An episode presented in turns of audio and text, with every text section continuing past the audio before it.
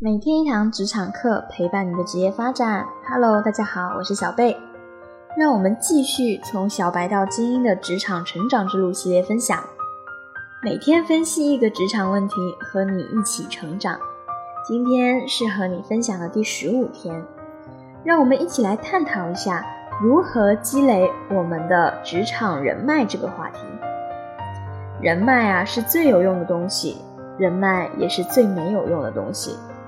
不是你递根烟、握个手、吃个饭就能叫人脉的。虽说人人生而平等，但随着我们阅历的增长，你会发现，这个世界阶级是确实存在的。不到一定的层次，你根本无法融入比你高的圈子，这是赤裸裸的现实。由于人的社会属性，分工合作交互。就是人脉产生的基础，而作为社会人，互惠互利、彼此扶持、兴趣相投，才是友谊的根源。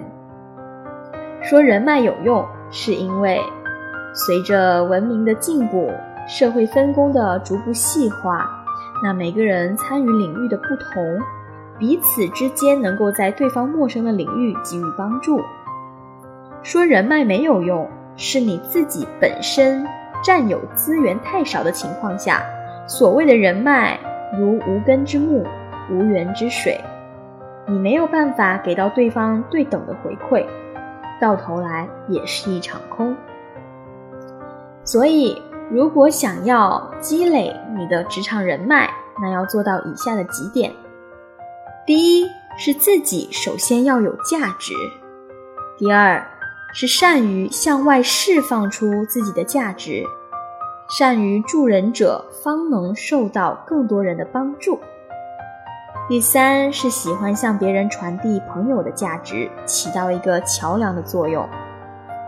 简而言之，想要搞好社交，只要做好这三件事就可以了：不断提升自己的价值。巧妙传递自己的价值，经常帮助有价值的朋友传递价值。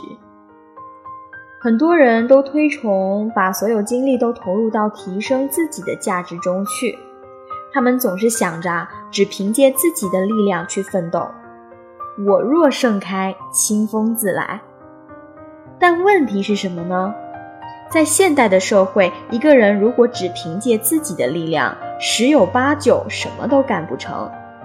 所以，想要让自己牛起来，还是得奋斗、社交两不误。事实上，在绝大多数领域，社交本身就是个人奋斗的有机组成部分。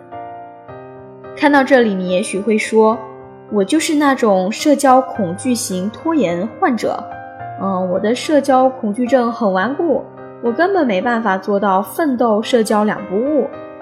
呵呵，很多人在解决那些有可能解决的问题的时候，不可谓不勤奋，但他们的勤奋却是那种单打独斗、闭门造车式的勤奋。那一旦他们需要多跟别人沟通，才能真正解决问题，或者有所突破的时候，他们就会一拖再拖。这些人可能还会觉得自己的性格孤傲、高洁、特立独行。事实上呢，他们其实只是因为患上了社交恐惧症，所以害怕跟别人沟通而已。那美国心理学家戴维·迈尔斯曾写过一本名为《社会心理学》的大部头著作。那在这本书里面呢，有这样一个人际交往的回报理论。人际交往回报理论的第一个原则是，我们喜欢那些能回报我们或与我们得到的回报有关的人。如果跟某人交往所得到的回报大于付出的成本，那我们就喜欢并愿意维持这种关系。人际交往回报理论的第二个原则非常简单。我们还喜欢与那些能让我们心情愉悦的人交往。很多人都不愿意承认，愉悦的心情其实也是一种回报，因为它是一种无形的利益。这就好像啊，很多亿万富翁之所以热衷于搞慈善，可能同样是为了获得这样两种无形的利益：一个是为了获得更大的社会影响力，那第二个是为了让自己心情愉悦。孔子说：“君子之交淡如水。”但细想想。这看上去淡如水的君子之交，至少可以让交往双方感到心情愉悦吧。从这个角度来看，为了心情愉悦而建立的人际关系，根本无所谓单纯不单纯。基于这两个原则，我们不难发现，人脉的建立只是第一步，更重要的是人脉的维护。维护好现有的人脉基础，才能给你带来更多。更广的人脉圈子，而要维护好你的人脉，而最好的维护方式就是互相帮助。如果哪天对方找你帮忙，在力所能及的前提下，你应该尽可能的帮助对方解决问题。解决了之后，对方可能就会欠下你一个人情，你们之间的人脉关系将会变得更加密切。那如果对方不找你帮忙，怎么办呢？那就主动去找对方帮忙，不管大事还是小事，只要对方愿意帮助你，就是一个很好的契机。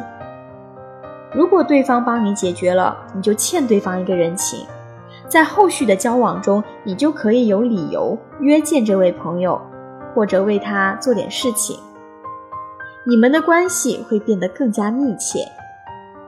千万不要觉得找别人帮忙很不好意思，因为最差的人脉关系就是彼此没有任何交集。主动找对方帮忙，往往是关系破冰的最好方式。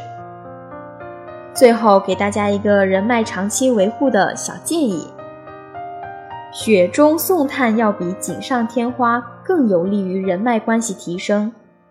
在你的朋友最需要帮助的时候，及时伸出援手，将能大大提升你们之间的人脉关系。以上就是今天小贝和你分享的内容。如果觉得对你有帮助，记得点赞和订阅哦。你也可以关注我们的微信公众号“每天一堂职场课”，更多职场干货在等你。我是小贝，我们下期节目再见。